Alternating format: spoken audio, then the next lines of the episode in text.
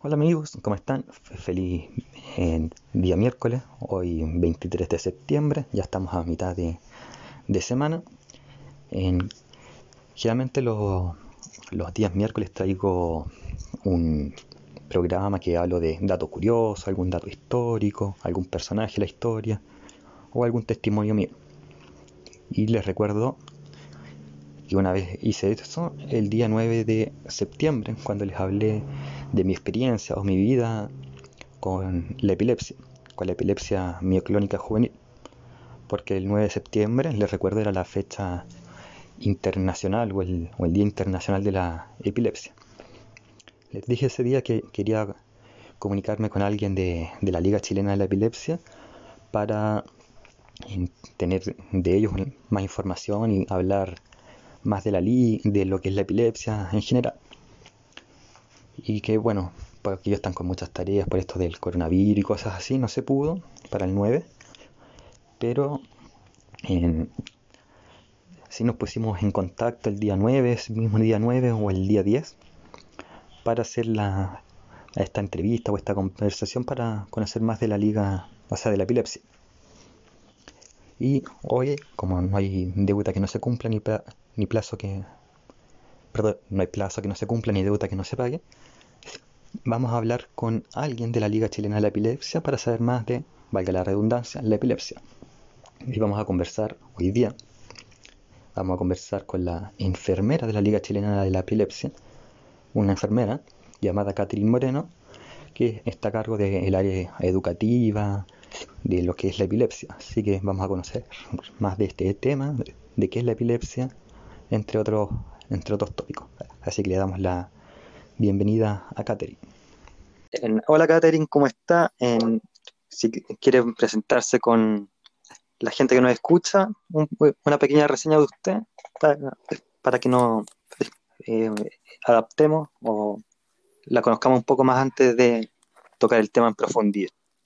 Sin ningún problema. Yo soy Catherine Moreno, soy enfermera del Servicio Médico de la Liga Chilena contra la Epilepsia y he tenido la fortuna dentro de la liga de participar harto en lo que es educación eh, a lo largo de todo Chile, eh, eh, difundiendo lo que es la epilepsia. La verdad es que hasta antes de trabajar en la liga, yo soy enfermera de varios años, no voy a decir cuántos, pero uno no sabe lo que es la epilepsia hasta que le toca conocerla de cerca, la verdad.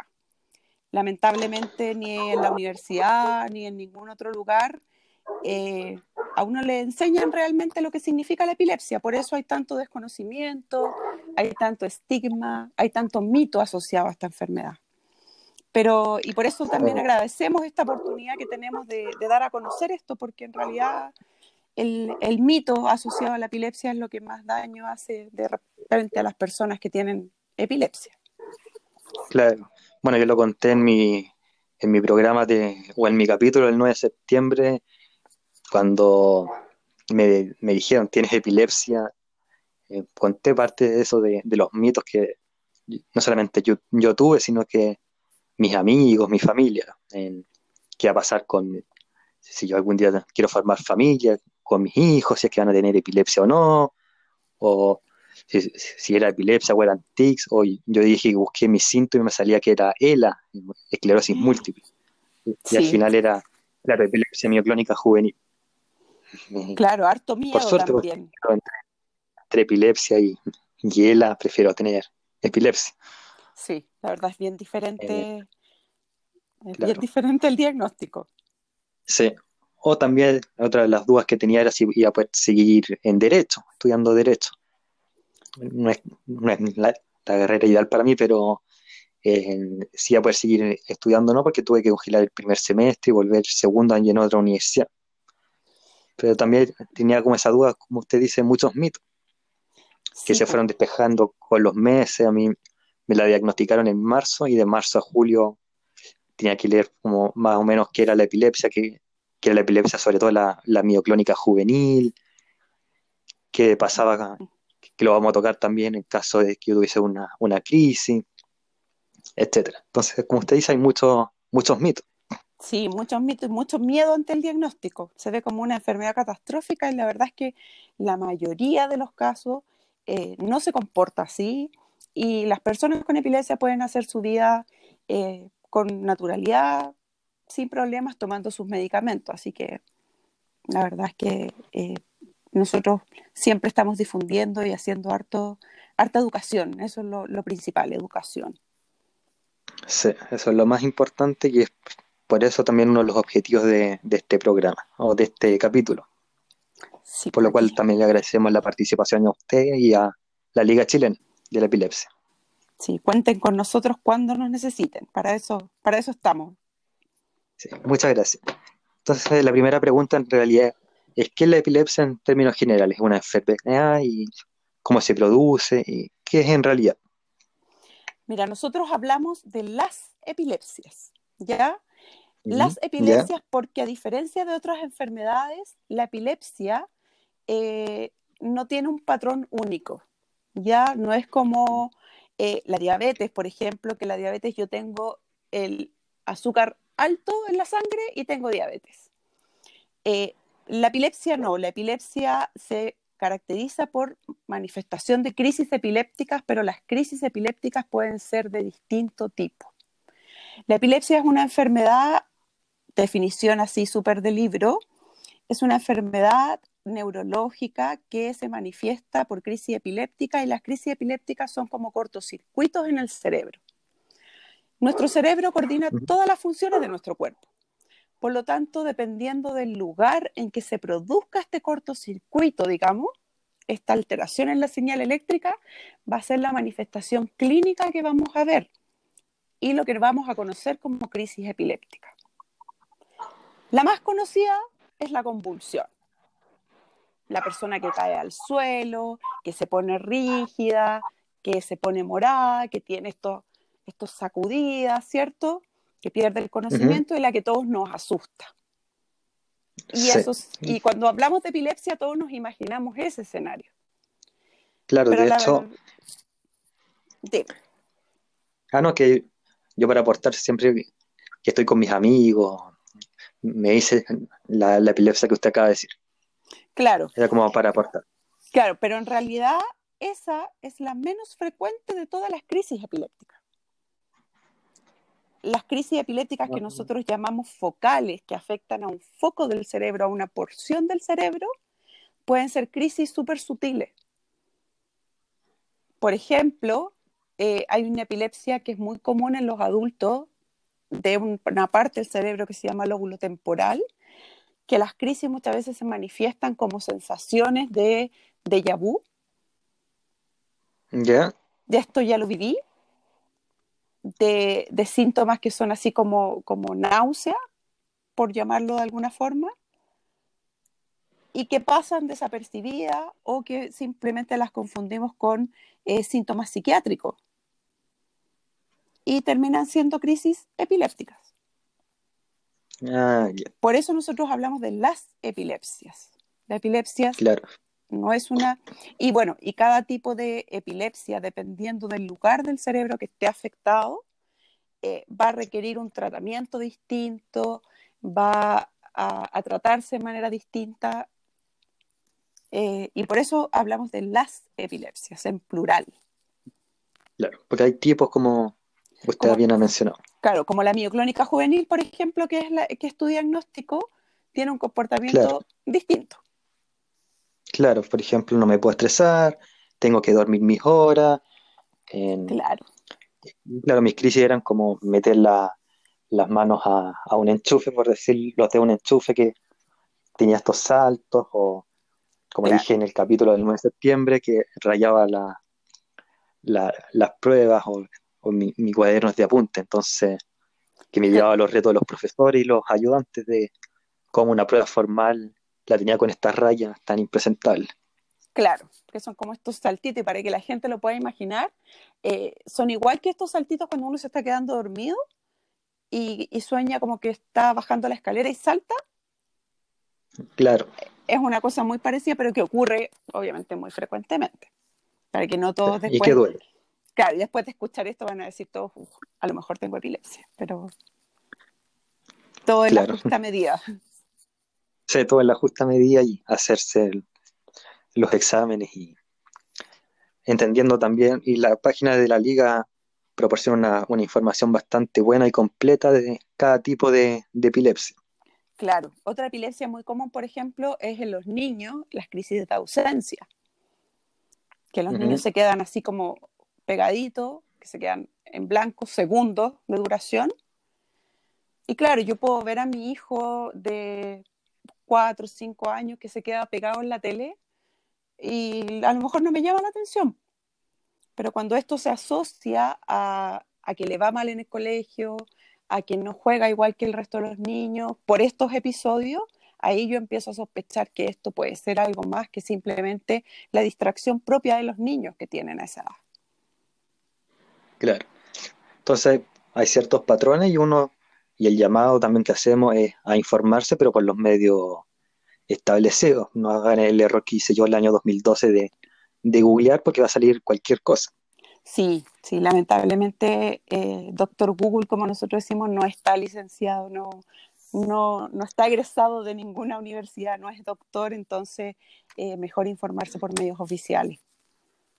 Claro, consultar a un doctor, aunque no sea neurólogo, pero claro, un doctor te puede decir, anda tal neurólogo o una enfermera o cualquier persona, o como, y yo voy a poner en la descripción la página de la Liga Chilena de la Epilepsia, que como les dije, tiene una información bastante detallada de cada tipo de epilepsia y cómo la podemos encontrar o, distinguir.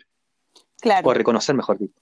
Claro, ahí nosotros damos como las epilepsias más comunes dentro de cada área, la infantil, en la de adulta, y ahí podemos orientar y nunca está de más consultar si esto es algo que, no, que nos molesta mucho. Claro, claro además está la, eh, ustedes tienen una línea telefónica para hacer consultas también, que yo la he ocupado, entonces hay medios, pero no ocupemos los medios convencionales, ocupemos los medios formales, Google nos sirve, y otras páginas que tampoco son doctores, como usted dijo, tampoco sí, ocupemos medios certificados, mejor. Sí, mejor, siempre es la recomendación para todo en realidad. Claro. Hay que señalar también que hay epilepsias que requieren operación, ¿cierto? Sí, hay algunos tipos de epilepsia que pueden ser resueltas de manera quirúrgica.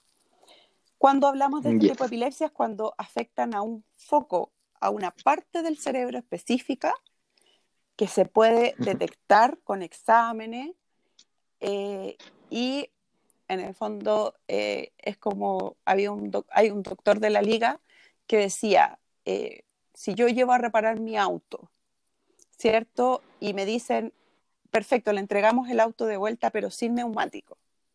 Yo lo reparo no no me sirve cierto un auto sin neumáticos no me sirve entonces la epilepsia es lo mismo, se pueden resolver quirúrgicamente ciertas epilepsias en la cual lo que yo, lo que el médico va a sacar en la cirugía es pequeñito.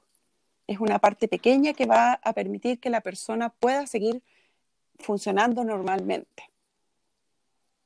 No va a tener mayor repercusión en su, en su vida. Como si yo voy a reparar el auto y solo me van a sacar el encendedor. Claro. Ese tipo de epilepsia se pueden operar. Claro, porque yo conocí dos niños el año pasado, tuve la bendición de conocerlos y seguir conociéndolos. Y de hecho, mm, entre paréntesis, gracias a eso yo pude contactarme con la liga porque quería seguir conociendo casos de niños, sobre todo porque me gustaba trabajar con los niños. Y todos los conocí eh, porque iban a ser operados. No voy a comentar sus resultados porque es algo privado entre las familias y yo, pero por eso hacía la pregunta que hay epilepsias que pueden ser operables y otras que, como en el caso de mía, que no es necesario. Claro. Y ahí también hacer una diferencia entre las epilepsias de los niños y de los adultos. Eh, las epilepsias de los niños, eh, cuando se manifiestan en edades chiquititas, eh, a veces no son de buen pronóstico. ¿Ya? Entonces ahí mm. también se plantean cirugías que no son curativas, que no van a curar la epilepsia. ¿Ya? sino que se plantean estas cirugías para detener las crisis. Entonces claro, vamos, el, claro, entonces vamos a ver niños que probablemente se operaron y van a seguir con crisis, van a seguir teniendo epilepsia. pero ese es el objetivo de esa cirugía, que no tengan crisis más grandes.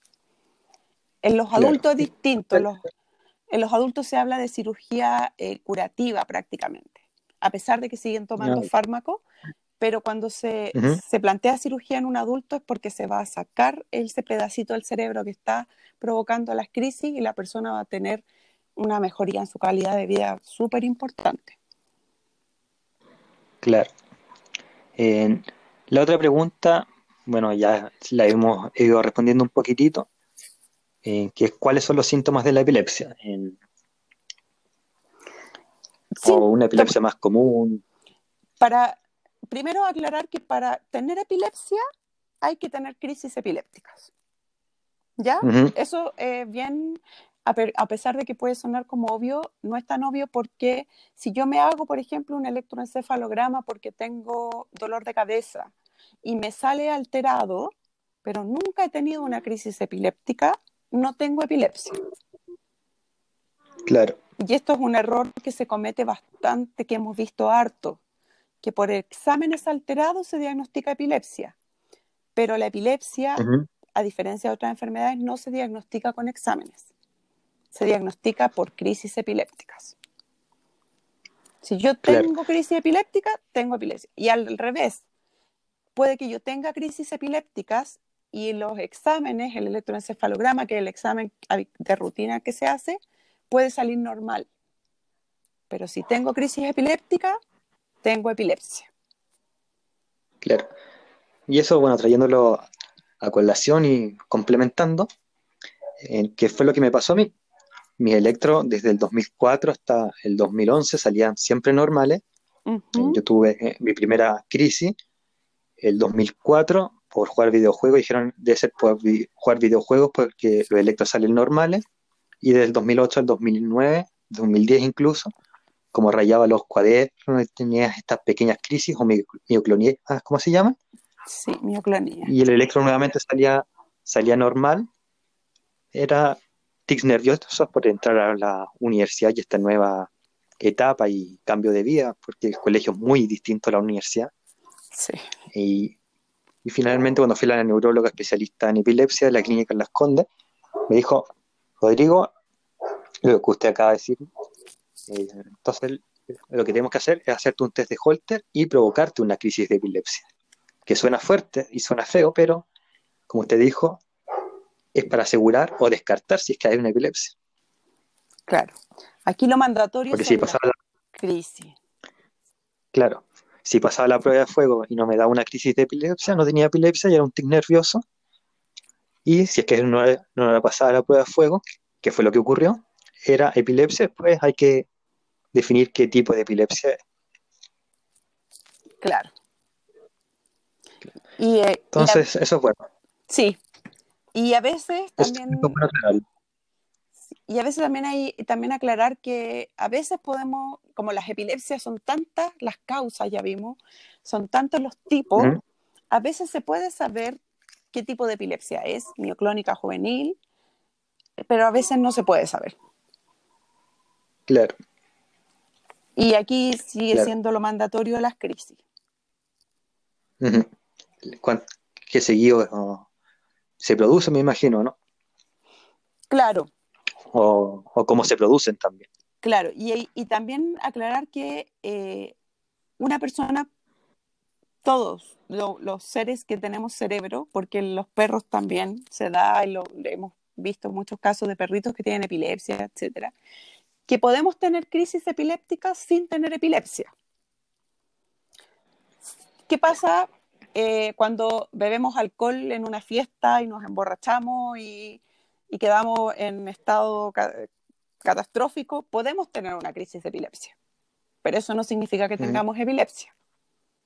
Hay ciertas condiciones también que nos van a decir si esto es epilepsia o no. Muy común en la fiebre los niños, ah, hay un grupo de niños que tiene fiebre y hace crisis epiléptica. Pero ellos no tienen epilepsia, porque la fiebre es la que modula este efecto en el cerebro. Cuando hablamos de epilepsia, cuando las crisis, por ejemplo, en tu caso, Rodrigo, la crisis, estos saltitos la crisis que tuviste no se asocia a ningún evento. Tú tienes saltitos, claro, tenías saltitos de la nada. Claro, sí. Distinto al evento cuando yo me estoy quedando dormida y, sueño, y me sueño que estoy bajando la escalera y salto. No es una crisis de epilepsia porque eso ocurre cuando yo estoy entrando en la etapa de sueño. Y eso es esperable. Si yo tengo estos saltitos a distintas horas del día, sin mediar ninguna provocación, si tengo una crisis epiléptica, sin que nada lo, no hay ningún evento antes, ahí empezamos a sospechar de epilepsia. Usted dijo el alcohol. Eh, y me acordé al tiro del clásico mito, el cine, la televisión, la discoteca, la, todos estos eventos de luces. también podría ser como el alcohol, un, un gatillante de, entre comillas, una crisis, pero no epilepsia. Ya, eh, ahí hay que diferenciar un poco. Hay tipos de epilepsias que la crisis se puede gatillar por estos efectos de luces. ¿Ya? ¿Cómo vamos a saber eso? Porque en el electroencefalograma, cuando me lo hacen, me hacen una fotoestimulación, me hacen un juego de luces en el examen. Si el examen se altera con eso, yo tengo una epilepsia que nosotros le llamamos fotosensible. Y ahí el médico me va a dar todas las recomendaciones que tengo que tener para evitar que la crisis se me produzca por el cine, por los videojuegos, por eh, la exposición a pantallas, que es lo más común ahora. Las luces de discoteca, yo no sé, la verdad ya sí, sí hay luces de discoteca o no. yo eh, tampoco, ¿Ya? Eh, eso es una cosa. El alcohol es un gatillante de crisis. ¿Por qué? Porque el alcohol interfiere con la, la dosis de los medicamentos en la sangre el alcohol se metaboliza en el hígado y compite con los medicamentos en la sangre. Entonces puede ser que yo al consumir alcohol estoy tomando mi fármaco antipiléptico, consumo alcohol y eso hace que los niveles, por ejemplo, de mis fármacos bajen en la sangre y me provoque crisis. Por eso a las personas que toman fármacos en general, no tan solo para la epilepsia, mm, se les recomienda que no beban alcohol. Ahora alcohol de consumo elevado. Eh, Rodrigo, tú puedes tomarte una cerveza con tu familia para celebrar, para ya eso no va, a, no va a tener mayor problema. Pero sí va a ser un problema si el consumo de alcohol es constante y es como una costumbre y es en, eh, dosis elevada. Claro. Eh, usted mencionó dentro de los ejercicios de los electroencefalogramas lo de las luces. Sí. Bueno, yo me he hecho varios electroencefalogramas, por lo menos ocho, más obviamente. También hay uno que por lo menos a mí me carga más que el de las luces, que es de la respiración. hay un tipo de epilepsia entonces que es por... ¿Cómo? la hiperventilación. Hacemos respirar hartas veces. Sí. Sí, ese que por lo menos a mí me, cansa más que el de las luces. Sí, también hay un tipo de, epilepsias que se gatillan por hiperventilación. Ah, ya. Y es lo que se busca con, esto, con estas maniobras, a ver si se provoca la crisis por la hiperventilación. Por eso se hace parte... Perfecto. esa es la parte del electro en la cual quiero golpear al técnico porque realmente me, me cansa para, para hacer una, una, pequeña broma, pero, sí, pero no. es el, momento que más, más sufro del, del, electro. Sí, la verdad es que es bien molesto, son como tres minutos que hay que estar respirando rápido, rápido, rápido, sí, es bien molesto. Eh, pero sí, se hace con ese fin, para ver si se gatilla la crisis con, con, la hiperventilación. En otra pregunta que yo creo que es más que, no es tanto para la persona que sufre epilepsia, sino que es para un tercero. Que, y que nos preguntan a todos, yo, creo, a toda persona que vive con epilepsia, que es, si tú tienes un ataque, ¿qué tengo que hacer yo? ¿Te tengo que meter algo en la boca? Yo sé que no, lo dije oh. el 9 de, septiembre, pero lo mejor es que lo aclare una profesional, no una persona que vive con epilepsia. Entonces, ¿qué tiene que hacer una persona que ve a alguien con epilepsia? Ya, primero vamos a aclarar que nosotros no hablamos de ataque, ¿ya? Porque ataque es como, oh, es algo terrible. Cuando uno habla de un ataque, es como un ataque al corazón, un ataque, es como que la persona, no sé, se va a morir, algo así. Entonces nosotros preferimos llamarle crisis, ¿ya? Perfecto. crisis epiléptica. Crisis epiléptica. La persona que va a tener una crisis epiléptica, y aquí nos referimos principalmente a las crisis convulsivas, ya la crisis grande, esta crisis donde la persona eh, pierde el conocimiento, se pone rígida, se pone morada, cae al suelo porque en las crisis focales, este otro tipo de crisis que se afecta solo una parte del cerebro, generalmente no, no, nos vamos a asustar tanto y va a pasar un poquito más desapercibida. ¿Qué, ¿Qué, le vamos a decir nosotros? ¿Qué le decimos? ¿Qué le vas a decir tú, Rodrigo, ahora a la gente, eh, a tus compañeros de universidad, a tus familiares, etcétera? Cuando yo me doy cuenta de que alguien va a tener una crisis, eh, primero ocurren varias cosas la persona se desconecta del medio. Estábamos hablando nosotros y de repente me quedo en blanco. Puede haber un grito, que es un grito que no es un grito agudo, no es ¡ay! Ya, no es un grito de dolor, sino que es un grito como feo.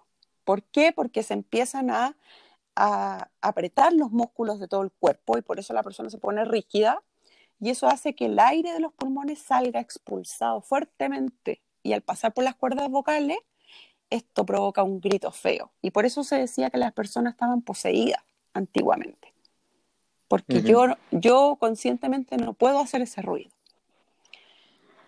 Siguiente, estos son segundos de duración, la persona se pone rígida y va a caer al suelo. Entonces, si yo ya vi estos signos antes, ¿qué puedo hacer? Sujetarla y evitar que se caiga fuertemente al suelo. ¿Dónde la voy a poner? En el suelo. ¿Ya? Una vez en el piso, ¿por qué no la voy a poner en una silla? ¿Por qué? Porque se me puede caer. Claro. ¿Ya? Rigidez. La persona se pone rígida, rígida, rígida y comienza a sacudirse. ¿Ya? Yo tampoco conscientemente puedo ponerme rígida y sacudirme. ¿Ya? No, no hay forma de que lo haga. Eh, se va a poner rígida y se va a sacudir. Por lo tanto, como esto no es un, movimiento consciente, yo no saco nada con sujetarlo, con tratar de que no se mueva. Lo que tengo que hacer es abrir espacio para que se mueva libremente. Lo que sí puedo hacer es poner algo bajo la cabeza para limitar el golpe en la cabeza. ¿Qué cosa? Tengo un bolso a mano, mi chaleco, eh, lo que tenga a mano si no tengo nada, no le pongo nada. ¿Ya? O sea, en la medida de lo posible poner algo en la cabeza. En la medida de lo posible poner algo en la cabeza. ¿Por qué no pongo mis manos? Ya, porque mucha gente me pregunta, mis manos lo pongo. Porque yo como ayudante no puedo estropearme mi recurso de ayuda que van a ser mis manos. Y los golpes pueden mm. ser fuertes. Entonces, si yo me golpeo las manos, después no lo voy a poder ayudar. Claro. La crisis. ¿Puedo? Sí, dime nomás.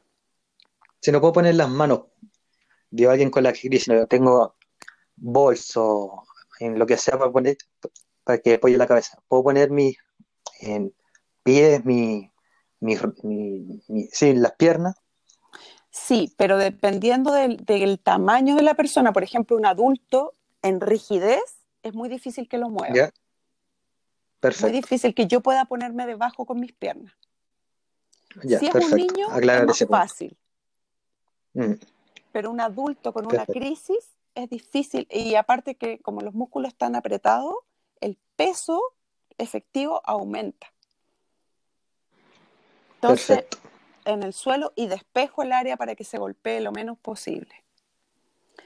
La crisis es corta, para mí que la estoy observando es eterno, ¿ya? Y eso es normal. Pero la crisis, porque así como parte la crisis en el cerebro, el mismo cerebro se encarga de pararla. Entonces la crisis tiene una duración de un minuto, un minuto y medio. No más. Pero para mí, observador, esto es durar a 15 minutos. Fácil. porque en estrés mi percepción del tiempo es segundo a segundo. Sí. Pero esto dura un minuto y luego, como imagínense que esto es como un shock en el cerebro, se pasa la rigidez, cesan los movimientos y la persona queda inconsciente.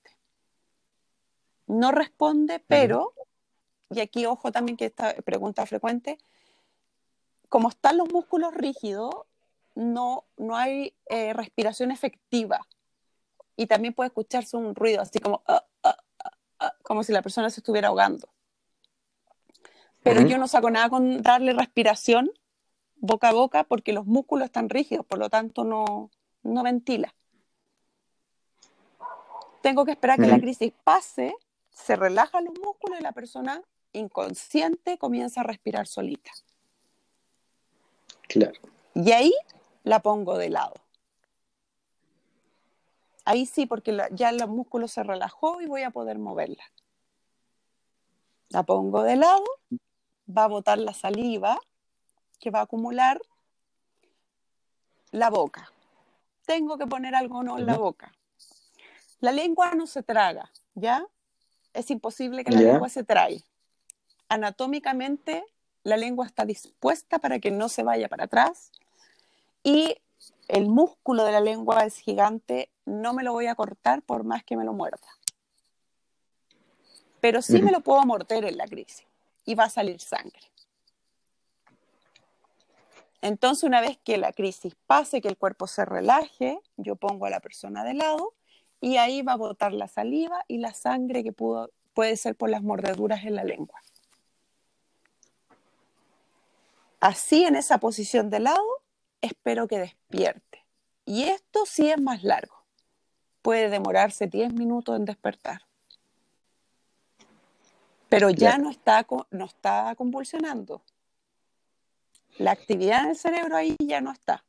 El cerebro en ese momento se está recuperando para volver a retomar sus funciones. Yo quería acotar a, mí, mi última crisis de, epilepsia me ocurrió en un congreso adventista el año 2003, en septiembre. Me estaba acordando porque usted dijo, son eh, un poco el lapso de tiempo, pero el que es testigo es una eternidad. Para mí, claro, efectivamente la crisis o, estos saltitos, pues, porque la mía es mi clónica juvenil, no es como el, eh, que cae al piso, fueron dos, tres minutos de, de, este, de estos saltos. Y los que me estaban viendo me dijeron, oye, estuviste saltando muy violentamente por media hora, 45 minutos, y yo veo el reloj, y se el reloj de, de, mano, y dije, no, pues porque fueron 4 o 5 minutos. Claro, estaba un poco mareado, pero, pero es normal después de 4 o 5 minutos saltando como si tuviera una descarga eléctrica. Pero para esa persona, claro, fue media hora de qué estoy haciendo acá, qué hago acá, voy a hablar con un pastor, con una enfermera. Claro. Pero claro, para un tercero es algo que es muy duro, muy difícil de ver, pero lo importante es mantener la calma, respirar y hacer lo que usted dijo.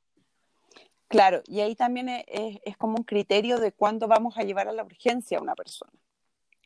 Claro. en la crisis convulsiva, la crisis eh, esta que, estaba explicando yo, que es como la que más nos asusta, nosotros hacemos el corte. Si la crisis no para a los cinco minutos, a la urgencia. Por eso es importante. Eso también es importante.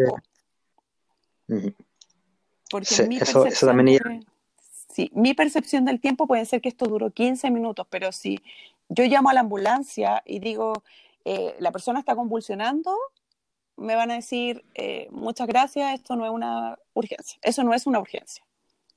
Claro. Pero si yo llamo a la ambulancia y digo, mire, esta persona está convulsionando, partió a las 18 horas o a las 18.05 y sigue convulsionando, eso sí es una urgencia. Claro.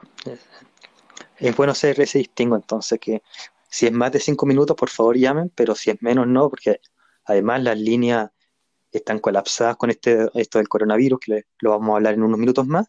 Sí. Pero también en un tiempo normal ya están colapsadas. Entonces es importante también tener eso en cuenta. Más de cinco minutos de crisis, llamen. Menos, se no trata, llamen, porque claro, y se trata así. Se deja descansar a la persona hasta que despierte, que eso sí se prolonga en el tiempo, pero ya no está convulsionando. La convulsión es cuando está rígido y, y con movimiento. Los otros tipos de crisis, los que no son convulsivas, ahí el lapso de tiempo es mayor. Por ejemplo, tú dices, yo tuve esta como crisis que solo eran las mioclonías, los saltitos, y ahí uno da un tiempo mayor. Uno dice, podemos esperar 10 minutos, probablemente, con esta crisis, y ahí ya si no cede, vamos a un servicio de urgencia. Claro. De hecho, siempre que voy donde mi neuróloga, siempre lo, prim- lo primero que me pre- pregunta, aparte obviamente de cómo estás, es, ¿has tenido mioclonía? Y si yo le digo eh, que sí, es cuánto tiempo y qué tan frecuente dentro de ese tiempo. Claro, Claro, Y ahí ella sabe eh, si, qué hacer con mis remedios, cómo jugar y, y todas esas cosas. Jugar entre comillas, obviamente. claro, No es que jugar sea un, con el un juego, tratamiento, pero claro. claro. Y lo otro es que, Quiero por ejemplo, hacer- hay personas que cuando ya tienen diagnosticada su epilepsia y llevan tratamiento, el médico le dice, por ejemplo, mira, eh, no vayas a la urgencia si tienes dos crisis durante el día. Pero eso es porque ya tienen Claro. un diagnóstico, un tratamiento y, y esas son como recomendaciones súper específicas.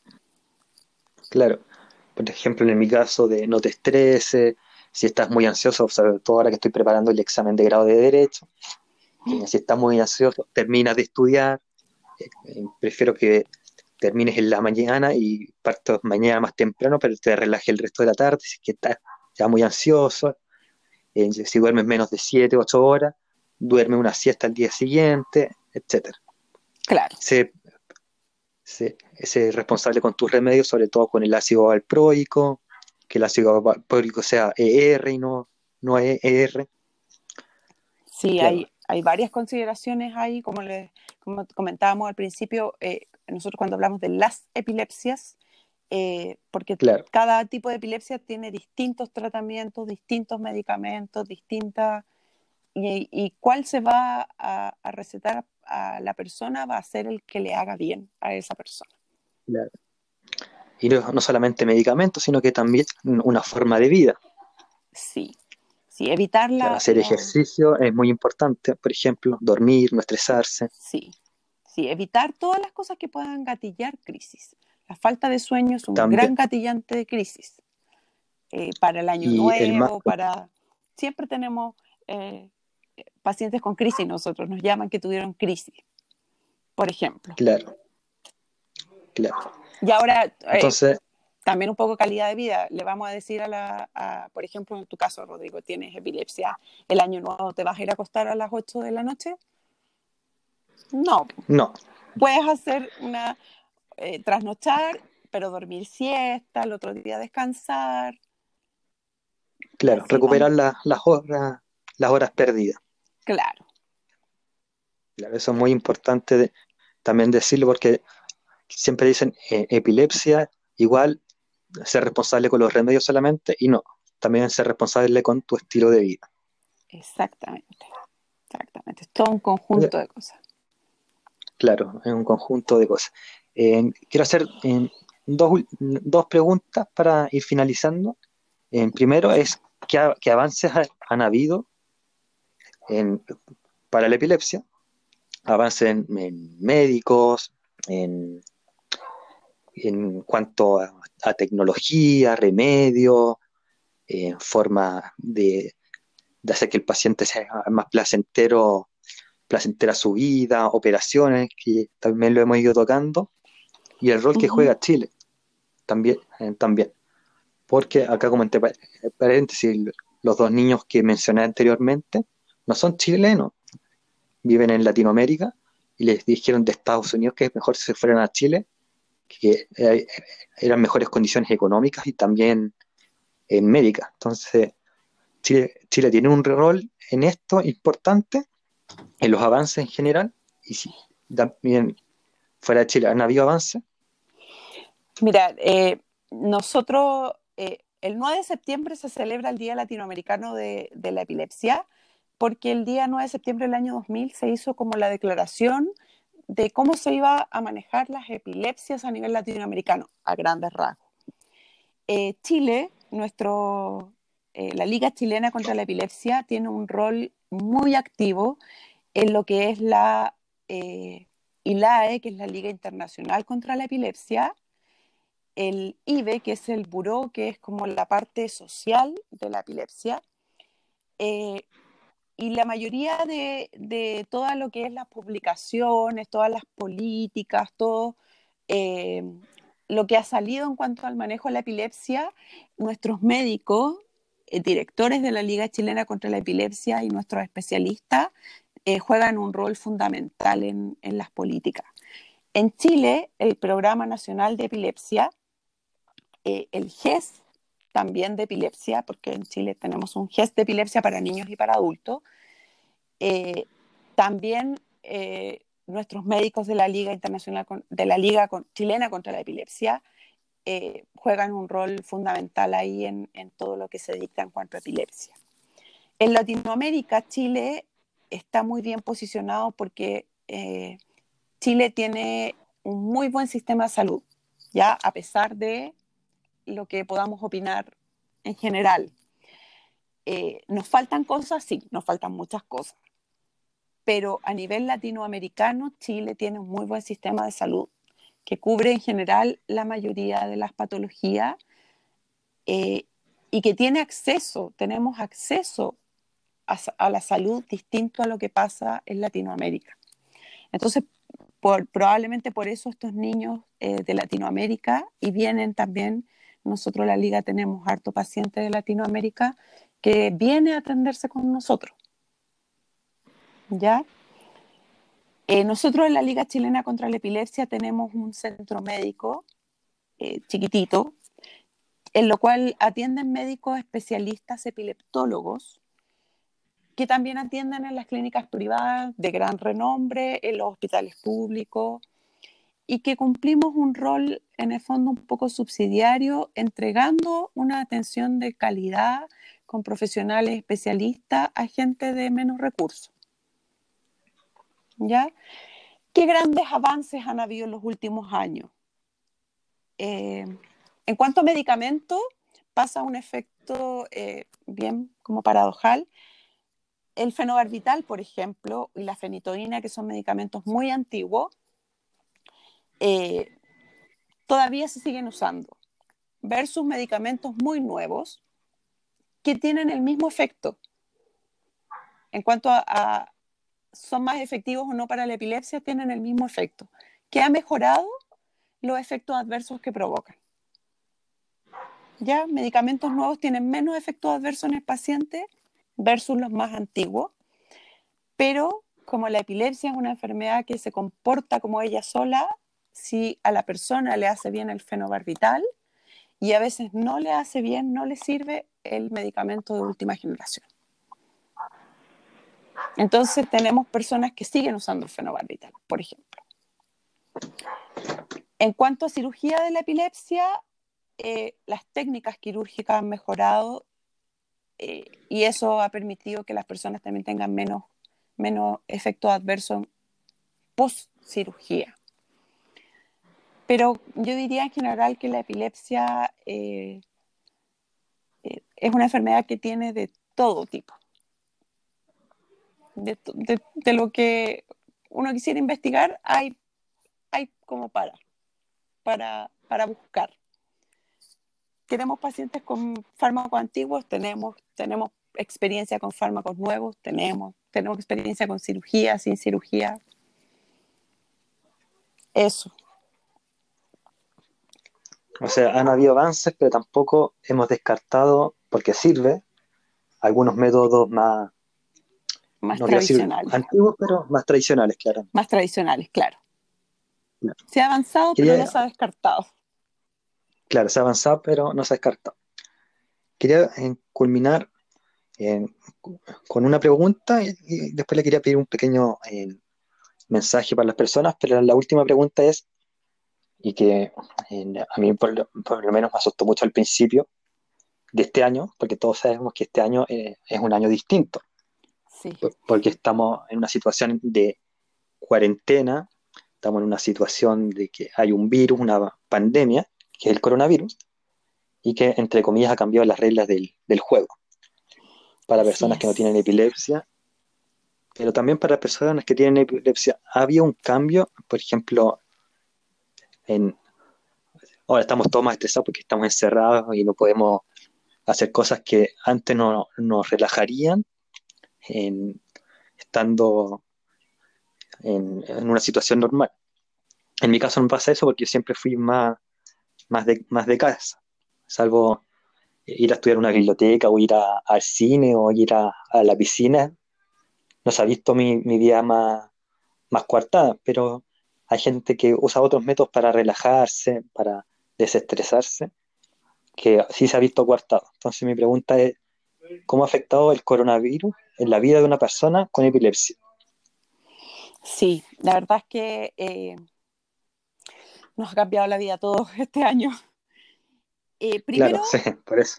tranquilizar que la, eh, la, última información de la Liga Internacional contra la Epilepsia, las personas con epilepsia no tienen mayor riesgo si contraen coronavirus, ¿ya? Su riesgo es igual que cualquier otra persona. sí, si contraen coronavirus, probablemente aumenten las crisis por los efectos que tiene el, virus como enfermedad. Fiebre, la fiebre es un causante de crisis. Eh, las molestias, eh, las personas que han tenido coronavirus al menos eh, me han manifestado que los dolores musculares son terribles, que cuesta mucho descansar, cuesta mucho dormir, y eso, la falta de sueño, interfiere en es un, un gatillante de crisis. Lo otro que el malestar general, todo esto puede incidir en eh, la toma de los fármacos, que se me olvide tomar los fármacos. Y por ahí también puede haber más crisis. Pero son efectos en el fondo indeseados de la enfermedad que gatillan las crisis.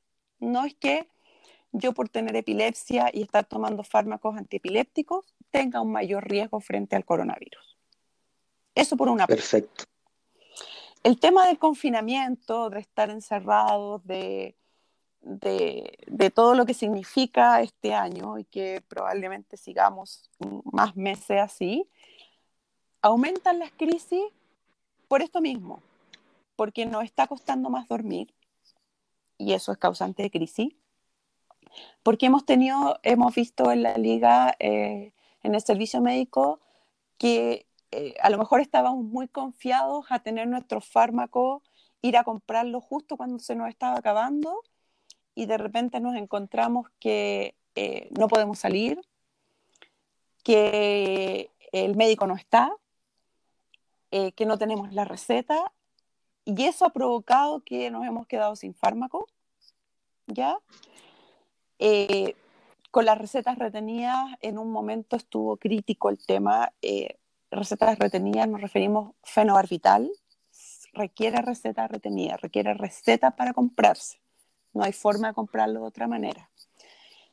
Benzodiazepinas, clonazepam, grifoclovam, etcétera, también requieren receta.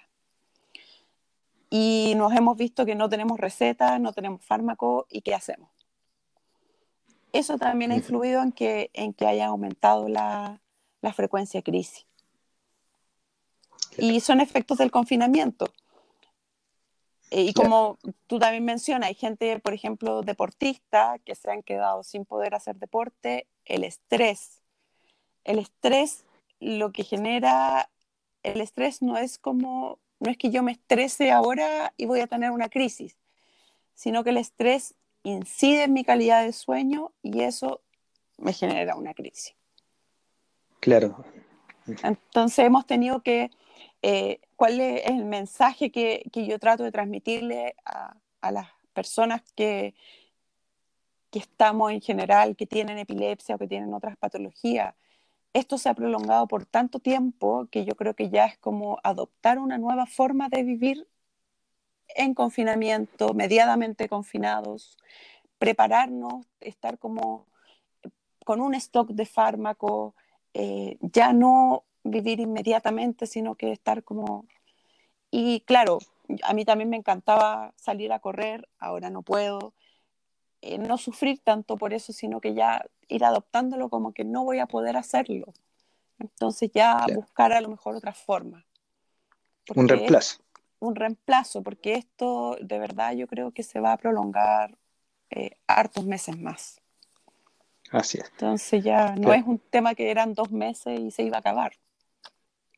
Claro, y bueno, complementando lo de la liga, lo del stock y todo eso, acá en la, en la Fontecilla, donde yo voy a comprar mis medicamentos, filas de dos, tres horas y las personas diciendo, claro, eh, tengo que ir a estar acá ahora sí o sí porque cometí el error de a última hora, vi que me quedaban para cuatro días de mi remedio y ahora tengo que estar acá esperando. Entonces, claro, como usted dice, eh, contemos cuántos días nos quedan de los remedios y nos quedan 10 días o, más ya a comprarlos, porque tenemos que aclararnos la lata de 3, 4 horas de fila y también ayudar a, las personas que están ahí vendiendo los remedios.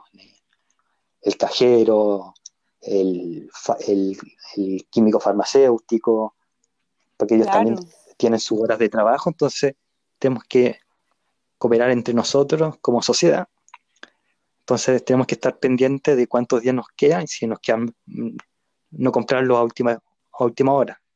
Claro, también por un tema práctico, el tema de la ley, de cuántas personas pueden estar trabajando, a nosotros también nos afectó como institución.